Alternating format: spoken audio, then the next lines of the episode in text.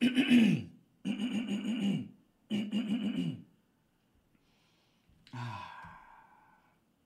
episodio de hoy va a estar bien pinche raro.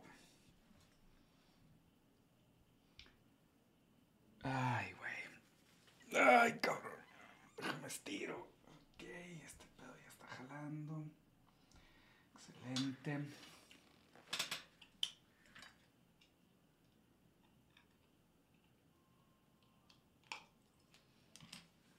Muy bien. Aquí vamos. Unique New York. Unique New York. Ah, perfecto. Ah, Muy bien, ya listos. Mm, Ya se está conectando la gente.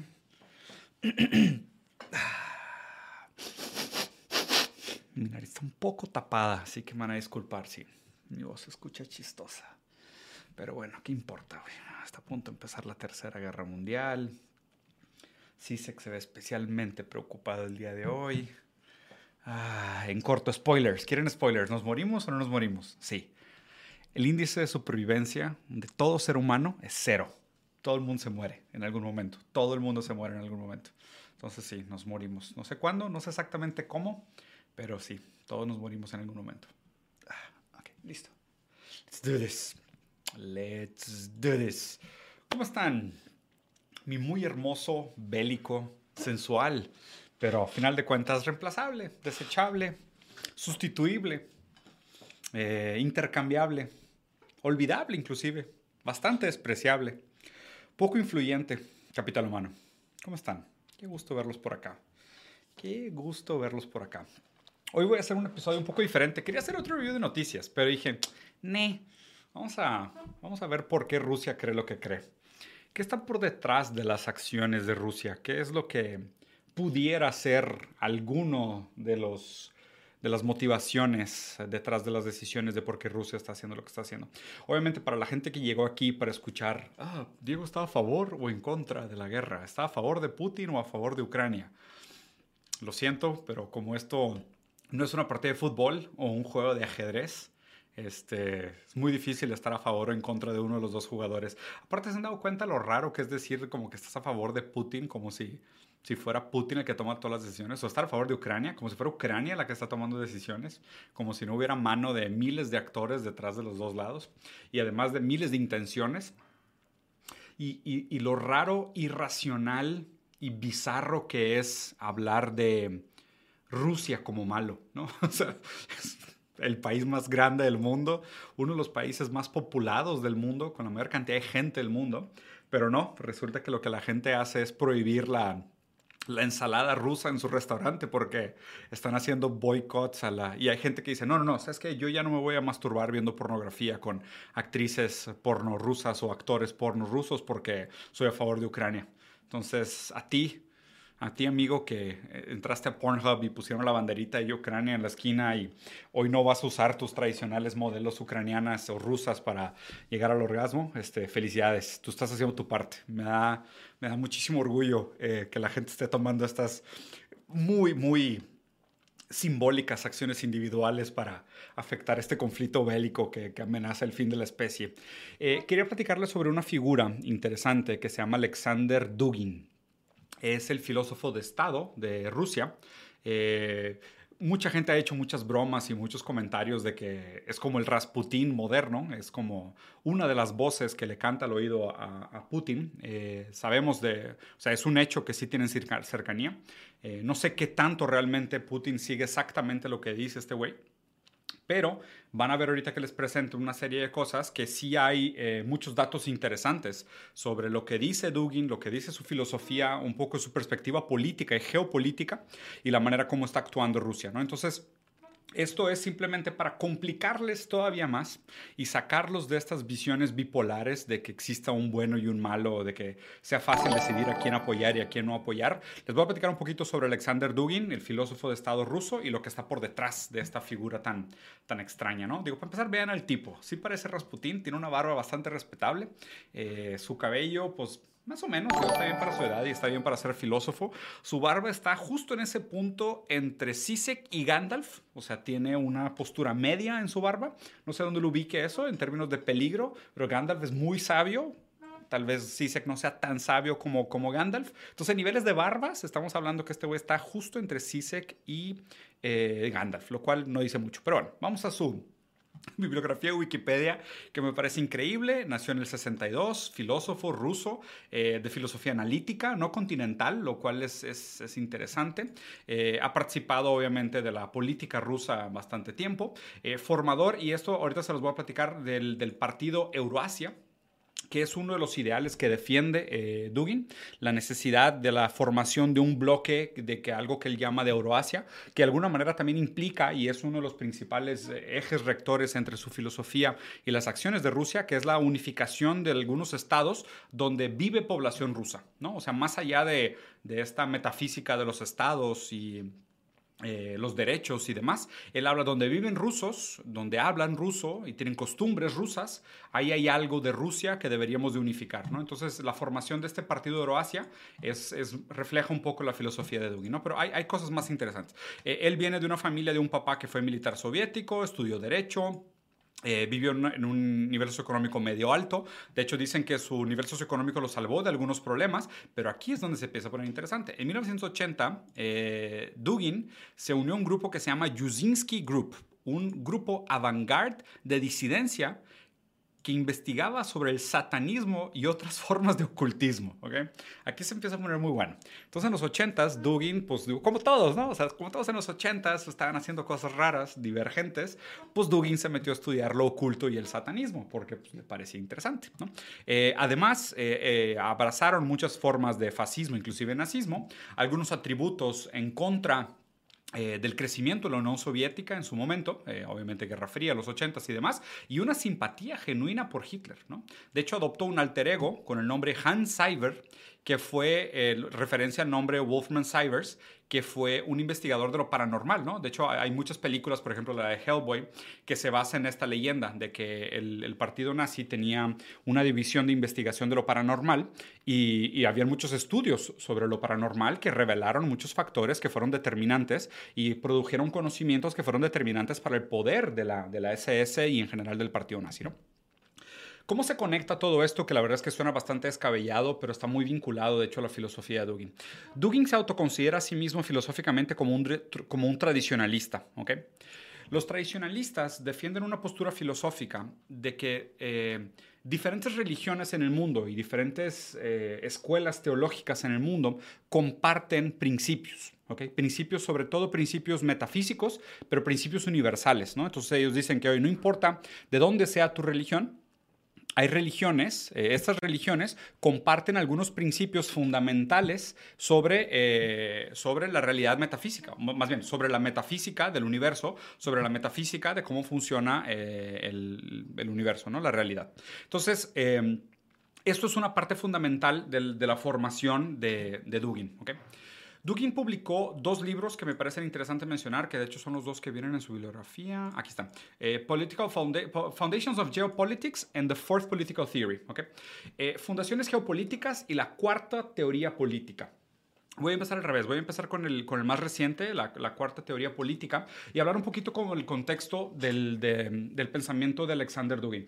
De hecho, hay muchas cosas de Alexander Dugin con las cuales comparto, ¿ok? En, en algunos sentidos. Obviamente se, se acaba en, en, en, su admiración por, por Hitler, lo paranormal, el satanismo y, el tradicionalismo, pero hay algunas cosas de las cuales pues, hace sentido su teoría. Digo, por, no por nada, es el filósofo que está pues, eh, eh, más cercano a a Putin y al, a mucho de lo que está haciendo Rusia hoy en día. ¿okay? ¿De dónde viene su filosofía? Él es muy fan de eh, Bruno Latour. No sé, y recuerdan, yo eh, hice un par de reviews de dos libros de Bruno Latour, Dónde aterrizar y nunca fuimos modernos. Y de hecho, Dónde nunca fuimos modernos es un libro que le gusta mucho a Alexander Dugin. ¿Cuál es la idea de Nunca Fuimos Modernos? Que todo el proyecto moderno está basado en errores. O realmente nunca sucedió o fue mentira. ¿okay? Alexander Dugin, en, esta, en este planteamiento de que el modernismo fue un gran fracaso o es un gran fracaso, inclusive algunas cosas del postmodernismo están basadas en una supuesta premisa del modernismo donde gana la razón y se divide el mundo en dos ontologías, la ontología natural, que es el campo de la filosofía, y la ontología cultural, que es el campo de la política, se dividen y cada quien empieza a caminar como separadamente. Y Alexander Dugin está en contra del proyecto moderno, ¿no? en contra de la idea de que el ser humano puede racionalizar completamente la solución de los problemas, un materialismo vulgar, también Alexander es muy en contra. Eh, Alexander defiende más la idea de un, de un idealismo. ¿No? O sea, él, él, realmente cree en el poder de las ideas. Él cree realmente que son las ideas y no las condiciones materiales las que cambian el mundo. Pero defiende mucho esta noción de que las grandes ideas, los grandes conceptos son los que transforman la, la, la historia de la humanidad, ¿no? Obviamente, pues aquí hay una conexión con el tema del tradicionalismo, ¿no? El hablar que el tradicionalismo defiende la postura de que todas las religiones eh, comparten verdades universales eh, metafísicas, pues entonces está conectado también con su postura idealista, ¿no? Con su postura de que son las grandes ideas las que mueven la historia, son no las condiciones materiales como lo defendería Marx, sino las ideas, ¿no? El zeitgeist, casi en un sentido, pues algo, hegeliano. Eh, no, no, sé si comparte lo dialéctico, pero definitivamente tiene algo de, hegeliano esta, esta noción de que son las ideas las que le dan forma a la historia. En su libro, eh, La Cuarta Teoría Política, eh, Alexander Dugin plantea que existieron, más bien, existieron dos y existe una todavía de tres posturas políticas vigentes, por decirlo así. Dos en el pasado y una contemporánea. Alexander Dugin dice que solo hay tres posiciones políticas, ¿no? De hecho, él está en contra de este antagonismo de izquierda y derecha. En, su libro no lo justifica tan bien, sinceramente. Es, en este sentido es un poco más postmoderno, inclusive rizomático. Eh, menciona mucho de luz también. De hecho, si no entienden qué es el concepto de rizoma, tengo un video en el canal sobre explicando lo que es el pensamiento rizomático. Eh, él, de hecho, eh, admira mucho a algunos pensadores postmodernos. Obviamente no comparte las posturas de izquierda o cómo ellos aplican la, la teoría postmoderna para favorecer eh, las posturas de izquierda, sino que él más bien agarra algunas técnicas, algunas herramientas del, pensamiento posmoderno, pero lo aplica para el tradicionalismo, el conservadurismo y algunas de sus posturas, ¿no? Entonces, él no ve tanto esta distinción como izquierda y derecha, sino que él más bien lo que dice es, eh, solo hay tres posturas políticas vigentes, el comunismo, el fascismo y el liberalismo. El comunismo y el fascismo son posturas del pasado. Él le da la razón a Francis Fukuyama, eh, no sé si se acuerdan, pero tiene este libro muy famoso sobre el final de la historia. Él ha tenido conversaciones directamente con Francis Fukuyama, donde de hecho conversan, o sea, hay, una conversación bastante educada. Eh, él es una persona pues, bastante educada, se ve que, sabe lo que está hablando hasta cierto punto y demás, pero él dice, ¿sabes qué? Yo concuerdo con Francis Fukuyama de que en la caída del muro de Berlín se acabó la historia política, o sea, el fascismo y el comunismo quedaron en el pasado, ganó el, el liberalismo, o sea, la socialdemocracia, por decirlo así, ¿no? Social democracy. Eh, y su problema, de hecho, es que él dice que hoy el liberalismo es un tipo de autoritarismo. No por la por la falta de libertad, sino por la libertad negativa que implica el liberalismo. ¿okay? Digo, aquí la verdad es que ya nos tendríamos que, desviar de la conversación y, se pondría demasiado técnica, pero simplemente lo que les quería comentar es esto, ¿no? La postura principal de Alexander Dugin es que es antiliberal. Él, él, él se, se, posiciona fuertemente como antiliberal. Él dice que es, es, cree mucho en teorías conspiranoicas de, de que existe tal cosa como una conspiración globalista que quiere dominar el mundo, él es muy antiglobalista. Y aquí ya veo por qué algunos grupos pro-Trump en Estados Unidos son pro-Rusia aquí también, porque comparten ese valor, el antiglobalismo, ¿ok? Como si, y, lo raro es que el globalismo lo pudieras ver en diferentes sectores, entonces también tratar de entender el mundo desde la óptica de Alexander Dugin también pues tiene un, tiene un, tiene un valor interesante, sobre todo para leer lo que, el caos que está sucediendo ahorita, ¿no? Entonces él se posiciona fuertemente como un antiliberal porque dice que el liberalismo es ahorita la fuerza hegemónica dominante y que simplemente no permite absolutamente nada más, que a través de sus libertades negativas, de su poder sutil, de los golpes de Estado, del imperialismo americano, que realmente no hay alternativa más allá del liberalismo que promueve Estados Unidos. ¿no? O sea, hay liberalismos pintados de diferentes colores, hay diferentes tipos de liberalismo, pero prácticamente no hay alternativa al liberalismo. El liberalismo no permite alternativas. ¿okay? Y él, como un tradicionalista, dice, oye, pues es que yo quiero encontrar qué significa la identidad rusa, ¿no? Porque él, lo, que, lo, que, lo que acusa es que el liberalismo, al fomentar un tipo de hiperindividualismo, derrite todo tipo de eh, conciencia colectiva. Entonces, eh, mucho van a ver que la pelea que él tiene es esto. Él no quiere un colectivismo global, él quiere un colectivismo ruso. Él quiere encontrar cuáles son aquellas cosas tradicionales y de la cultura rusa que hacen un ruso un ruso y pelear por defenderlas, ¿no? No dejar que llegue este liberalismo americano que derrite todo en nombre del capital, por decirlo así, ¿no? No es, no es anticapitalista per se, es antiliberalista, esto es lo importante. Todo lo demás queda como secundario en, su postura. Entonces, bueno, este es Alexander Dugin, les comenté un poquito de cómo funciona su escuela tradicionalista y aquí es donde se empieza a poner raro. Vean esto. Es un artículo de 2014 donde Dugin dice que ve a Rusia en guerra con Ucrania. Y obviamente, esto no es nada nuevo, ¿no? O sea, esto no es nada nuevo, ya se veía venir. La verdad es que siempre, siempre había esta enemistad entre, entre las regiones. Obviamente el roce, el hecho de que pues, era antiguamente un territorio de la Unión Soviética, que Rusia ya tenía interés en, en la región de Crimea, que pues a fin de cuentas era un estado que estaba en una zona muy conflictiva. Lo que les platicamos también cuando tuvimos la conversación con Santiago sobre eh, Motherland y la zona, el Rimland, que es la zona periférica, que es súpermente importante. Me, me, da un poquito de creepy lo photoshopeado que está en esta foto, güey. O sea, ve, la, la, foto la mandó Alexander Dugin, pero vean lo retocado que está comparado con sus otras fotos, güey. O sea, vean, o sea, dime que este vato, es este vato, güey, bájale dos rayitas al filtro Photoshop, güey. Pero bueno, vean esto, ¿no? Alexander Dugin cree en, el en, la, en la pelea separatista que ha eh, redespertado el espíritu ruso.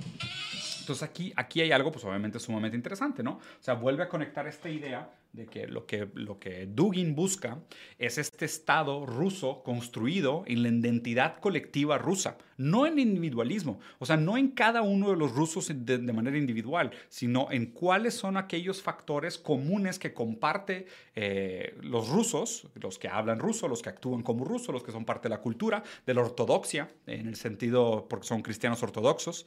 Eh, y eso es lo que hace el espíritu ruso que él quiere revivir, ¿no? Y diciendo que, pues obviamente aquí el riesgo es que el globalismo, que obviamente a lo que se refiere es esta hegemonía liberal, derrite todo lo que toca. ¿No? Derrite en el sentido molecular de cada individuo y su imperio individual, pero derrite cualquier tipo de identificación colectiva, ¿no? Entonces después se crean estos microgrupos donde la gente pertenece pero no pertenece, soy LGBT pero soy LGBT plus porque no me identifico con solo LGBT, yo soy cis pero no soy o sea, soy pro trans, pero no soy pro, eh, ¿sabes? Edades. Es como que, entonces, eh, el, el, liberalismo acaba de alguna manera como derri derritiendo eh, cualquier posibilidad de eh, algún tipo de espíritu o, coexistencia colectiva. Entonces, él lo que quiere hacer es reconstruir la idea del colectivismo, pero desde un hipernacionalismo tradicional, conservador, con una moral eh cristiana ortodoxa, ¿no? Como muy, muy muy reaccionario, muy conservador. Obviamente aquí es, es raro decir reaccionario, por eso me quedé pensando con la palabra, porque, o sea, filosóficamente Dugin no defiende la idea de que el tiempo sea lineal, ¿no? Y esto va a sonar extraño, pero Dugin defiende la idea de que el tiempo de alguna manera pudiera ser inclusive cíclico, o sea, que las cosas se repiten, ¿no? Está casi en un sentido dialéctico, pero casi como decir, es que en este momento histórico, para Dugin, lo más importante es superar la hegemonía del liberalismo. Y él dice que cualquier cosa que nos jale hacia atrás, o sea, fascismo, o comunismo es un retroceso y cualquier cosa que nos ayude a superar el liberalismo es justo lo que necesitamos. Y ya veremos qué viene después. Y él propone este... Eh, hipernacionalismo eh, cristiano ortodoxo, tradicionalista, como un tipo de progreso que viene después del, liberalismo hegemónico americano.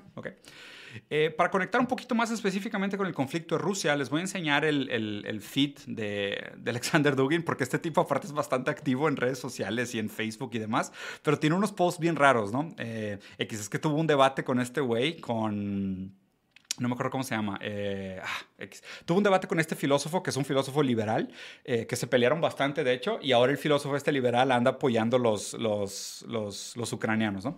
Pero vean, Alexander Dugin y su tesis sobre el final de la historia. From an ideological point of view, the world is still living in the shadow of the controversy of 1990 between Francis Fukuyama and Samuel Huntington. Whatever criticism may be leveled by these both, both authors, their importance has not been diminished in any way, as the dilemma still remains to them, however, is still the main content of world politics and ideology. O sea, lo principal para este güey es que sí, realmente la historia política terminó en la caída del muro de Berlín, porque fue cuando Francis Fukuyama declaró el fin de la historia, porque se acabó la pelea ideológica entre, entre derecha e izquierda, por decirlo así, entre fascismo y comunismo, cuando todavía era muy marcado la diferencia entre derecha e izquierda, y ganó el liberalismo, y el liberalismo hoy domina el mundo.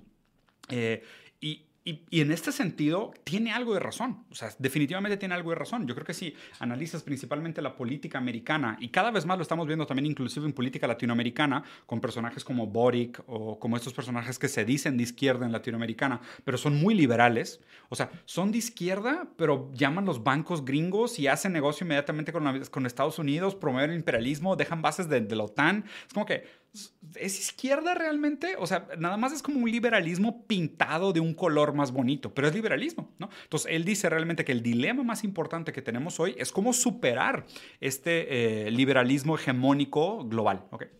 De hecho, aquí su postura, él dice, no me importa tanto, eh, obviamente él, él, él, por más que en su bibliografía viene que es muy simpatético al, grupo fascista, admira mucho a un escritor fascista italiano previo a Mussolini, eh, tiene algunas simpatías con Hitler, dice que no es nazista, o sea, él dice que no es, no, es, no es racista porque él dice, mientras sean rusos y compartan los valores tradicionales y culturales rusos, porque acuérdense, él es materialista, él es idealista, mientras compartan las ideas culturales, eh, nacionalistas, de culto, morales de Rusia, no me importa tu color, no me importa tu raza, no me importa tu género, o sea, obviamente género, sexo ya se pone complicado porque reflejaría un poco tus creencias morales, pero él no es racista, él, es como, es como un, un, fascista no racista, es muy raro este tipo, ¿no? Pero él dice realmente que lo que tenemos que superar es el liberalismo. Y de hecho inclusive él juzga que valdría la pena, y por eso habla de este bloque euroasiático, valdría la pena alinear todos los intereses de las alternativas antiliberales para derrocar la hegemonía liberal eh, globalista. ¿okay? Obviamente esto ya suena mucho a teoría conspiranoica, pero está interesante la postura como decir, él está dispuesto a, sentarse, y es algo que está sucediendo, ¿no? a sentarse y negociar con China, que es el Partido Comunista Chino, que es un tipo de, eh, bueno, marxismo, eh, o más bien comunismo de, séptima ola, de hecho es la que le llama eh, Santiago Armesilla, eh, que tiene obviamente Chinese characteristics, con todas sus, sus peros, sus peculiaridades y demás, pero Dugin está dispuesto a sentarse y colaborar con China para anteponerse o para frenar el desarrollo del liberalismo hegemónico americano. Este, es, este es un poco de su postura. Y finalmente, esto es lo que les quería enseñar. Ah, mira, este es el tipo con el que tuvo un debate, eh, Bernard Henry Levy, que es el liberalista este con el, que, con el que platicó, ¿no? Que después el tipo se fue a proteger Ucrania y aquí tomándose fotos con los soldados ucranianos y demás, ¿no? O sea, ya lo está acusando como de globalista. Pero vean, hay un post que les quería leer que está buenísimo, que lo posteó justo el día que invadieron. Aquí está, mira. La guerra por la multipolaridad. ¿okay? Cuando él dice multipolaridad, lo que está poniendo como antagonismo a multipolaridad es la idea de unipolaridad que, eh, propone eh, el liberalismo hegemónico americano. ¿okay? Entonces, él dice que esta guerra es la guerra para la multipolaridad. Esto es exactamente lo que Putin ha hecho y, y está determinado o está determinado en el struggle. ¿no? no es contra Ucrania, pero para Ucrania. Fukuyama estaba completamente correcto en este caso lo que pasó en Ucrania today, en, Ucrania hoy, Putin War on the, es, es la guerra de Putin contra el orden liberal. Esta es la guerra con, el mismo Fukuyama, ¿no? Con Soros, con Xavi y el fin de la historia, con el globalismo y realmente contra la hegemonía y el Grand Reset, ¿no? El Great Reset, acuérdense, es esta, es esta postura del economista este alemán que dice no vas a ser dueño de nada y vas a amarlo, ¿no? Entonces, ellos están postulando, o Alexander Dugin lo que está postulando es que la guerra de Putin, la guerra en Ucrania, es esta misma guerra es la guerra contra Fukuyama, el final de la historia, el hecho de que ya no existen alternativas, o sea, porque Fukuyama lo que dijo es, no hay alternativa política, solo nos queda esto, el, social, eh, social democracy, ¿no? Que es lo que dijo Margaret Thatcher también. China, there is no alternative, solo nos queda la, socialdemocracia. ¿no? Entonces, esta es la guerra que está haciendo Putin. Obviamente, no se está, de nuevo, fíjense lo raro, porque cuando la gente trata de postularlo o ponerlo en izquierda o derecha, lo interesante es que él mismo se juzga como una cuarta posición, siendo que las dos posiciones, y viéndolo de una manera también histórica e ideológica, históricamente hay dos, dos posturas políticas anteriores, que es fascismo y comunismo, una postura actual, que es la hegemónica dominante, que es liberalismo, y él se postula como la cuarta postura, como una postura que es después post-liberalista, por decirlo así, eh, que, se, que, se, pone a sí misma como un tradicionalismo hipernacionalista, eh, idealista y ya pues, autoritario, obviamente, ¿no? Porque de hecho también inclusive comparte algunas ideas con, con, Nietzsche, en el sentido de que él dice que el liberalismo, al tratar de siempre tomar decisiones democráticamente, incluir a todos y ver por, por los intereses de cada uno de los individuos en la participación democrática, él dice, no, o sea, ¿dónde queda el espíritu de los, de los, de los verdaderos visionarios, ¿no? Aquí obviamente hay algo de Heidegger, hay algo de Nietzsche, en el sentido de el, ¿qué tal el superhombre? O sea, ¿qué tal si surge un hombre que tiene una visión sobre la historia y tiene los, los, ovarios para tomar la historia por las riendas, domarla y hacer de la historia su, su, príncipe y llevarla al, futuro próspero, ¿no? Entonces, los, los, los, eventos dramáticos del día de hoy representan el principal dilema de la humanidad. En ellos, el destino de lo que va a ser del orden mundial será decidido. El mundo será, ¿qué será del mundo? ¿Algo multipolar democrático y policéntrico, o sea, descentralizado, por así decirlo, donde diferentes civilizaciones tendrán el derecho de escoger libremente su destino, y esperemos que sea exactamente así en caso de la, de la viniente victoria, o, ojalá y no, finalmente vamos a caer en el abismo del globalismo. Esta vez, esta vez, diferente a las otras, el liberalismo no está en oposición al nazismo y al racismo, but will become inseparably linked to it. A la madre. O sea, esta vez el liberalismo no está en contra del nazismo y el racismo, sino que está directamente vinculado, especialmente en el, el caso de Ucrania. El liberalismo moderno, listo para explotar, sobreviviendo lo que es el nazismo cuando sirve sus intereses. La verdadera maldad, el mal absoluto. Y esto es lo que se define con la guerra que se está trazando ahorita. Vean lo raro, ¿no? O sea, qué, complicado como desmenuzar la postura filosófica de este tipo. No leí los dos libros completos, nada más leí un par de textos que encontré gratis en internet sobre, sobre Dugin. Eh, y la verdad es de que, y, también es interesante, él mismo no se preocupa tanto por el rigor académico. Él mismo, o sea, como se considera un idealista y su, su postura para ver la historia, él dice que aún esta apelación al supuesto rigor académico es una tradición moderna. O sea, y como nunca fuimos modernos, o sea, ¿a qué se refiere con esto? O sea, el decir que los argumentos tienen que ser cumplir con un rigor académico para ser ciertos o ser reales o ser pertinentes en la realidad, tienen que, tienen que tener todos los cumplimientos de las premisas hacen sentido, se validan, se construyen y tal. Y él dice, no, güey, eso es modernismo. O sea, eso es modernismo porque es pensar que nosotros podemos replicar lo que se ve del mundo desde nuestra razón. O sea, es poner al hombre en una postura eh, semi-endiosada, o sea, porque en el modernismo también pusimos, matamos a, Dios y pusimos al nombre en su lugar, y pensar que con la razón podemos, tal, o sea, podemos acceder a estas verdades absolutas, verdades objetivas, y como él cree que, el, que como Bruno Latour de alguna manera, pero pues obviamente Bruno Latour de una, de, una forma mucho más sutil y matizada, criticando los, los fracasos y lo que hay que corregir del modernismo, Dugin dijo, no, o sea, el modernismo siempre fue mentira, entonces no, o sea, él inclusive no apela al rigor académico porque él cree que el rigor académico es una trampa del modernismo.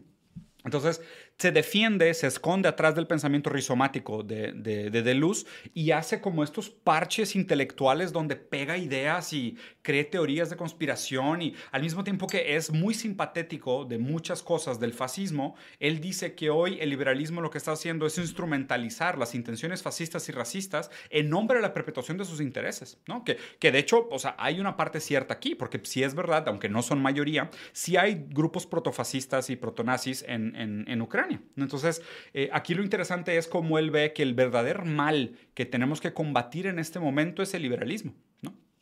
Pero bueno, este es Alexander Dugin, este es el tipo que está medio por detrás de, de, Putin en, en lo que está sucediendo ahorita entre, entre Rusia y Ucrania, solo para que se den una idea de lo compleja que son esas situaciones. ¿no? Entonces, es raro porque vemos un país como Rusia y digo, más allá del análisis que se pudiera hacer de decir, oye, pues es que Rusia hace este tipo de transacciones o hace este tipo de statements, entonces es este tipo de cosas o no es este tipo de cosas, ponerlos en el compás político, cuando por detrás el filósofo de Estado, Dugin, que es como un tipo un evil Zizek, ¿no? O sea, un evil Gramsci inclusive, porque habla de la guerra cultural y eh, habla de estos poderes hegemónicos que tienen que, que, destruirse. Pero lo raro es que él dice, o sea, su statement del bloque de, de Euroasia, ¿no? Que, que, que, a ver, estos líderes eh, conspiranoicos, ¿no? Porque hay una gran parte de la teoría de Dugin que sí es conspiranoica, que sí me parece conspiranoica, ¿no? Y acuérdense también, tengo un video que habla de la diferencia sutil que existe entre teoría crítica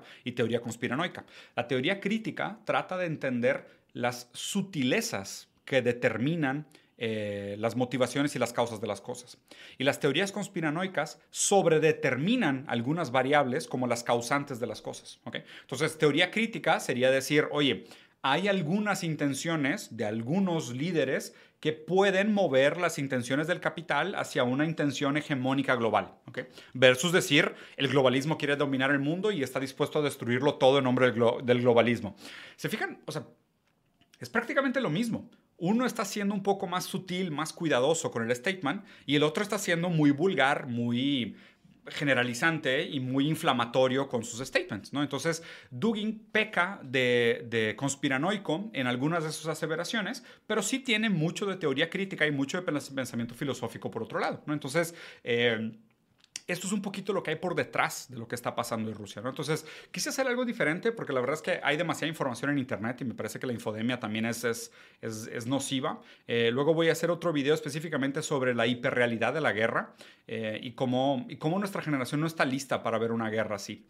Eh, cómo inclusive, o sea, desde el libro este de Baudrillard que leí sobre la, la, la guerra del Golfo nunca sucedió y cómo fue la primera guerra completamente televisada yo creo que esta primera guerra de redes sociales que estamos viviendo eh, no la estamos entendiendo bien. Entonces no quería echarle más gasolina al fuego simplemente haciendo otro review de noticias tradicionales, ¿no? Entonces preferí agarrar una tangente y, y platicarles un poquito sobre esta figura. Y tal vez con la interpretación de esta figura eh, les surjan otros ángulos de análisis a todos ustedes que están viendo esto sobre por qué Putin está tomando las decisiones que está tomando, eh, por qué se habla de lo que habla. Y a ver, y, aquí lo interesante, vayan a ver los discursos de Putin y lo mucho que usa las palabras de este güey. Porque Putin a lo mejor no es un filósofo, ¿no? O sea, es un muy buen líder, habla muy bien en público, será muy buena estratega geopolítico, todo lo que aprendió en la KGB, seguramente sabe muchas cosas, pero no es un buen filósofo, o sea, no sabe filosofía, pero sí cita mucho a este cabrón y usa muchas palabras iguales a las de Alexander Dugin. Entonces, algo hay, o sea, algo hay de la relación de este tipo específicamente con lo que está haciendo Putin. Pero bueno, voy a dejar por aquí. Espero les haya gustado, Capitán Humano. Dejen como siempre aquí abajo su comentario, sus preguntas, sus recomendaciones, recetas de cocina. ¿Cómo creen que va a acabar la Tercera Guerra Mundial? ¿Azul, rojo, blanco? ¿Eh? ¿Eh? ¿Partidos, equipo, fútbol? No sean así, güey. Por favor, no sean así. No sean así. No sean blanco y negros en estas cosas. Los dos están mal, güey. Los dos son unos imperialistas terribles neoconservadores, güey. La neta es que los dos están de la chingada, güey. Both are worst. Los dos están peores, como diría Sisek. Cuídense. Buen día, capitán humano.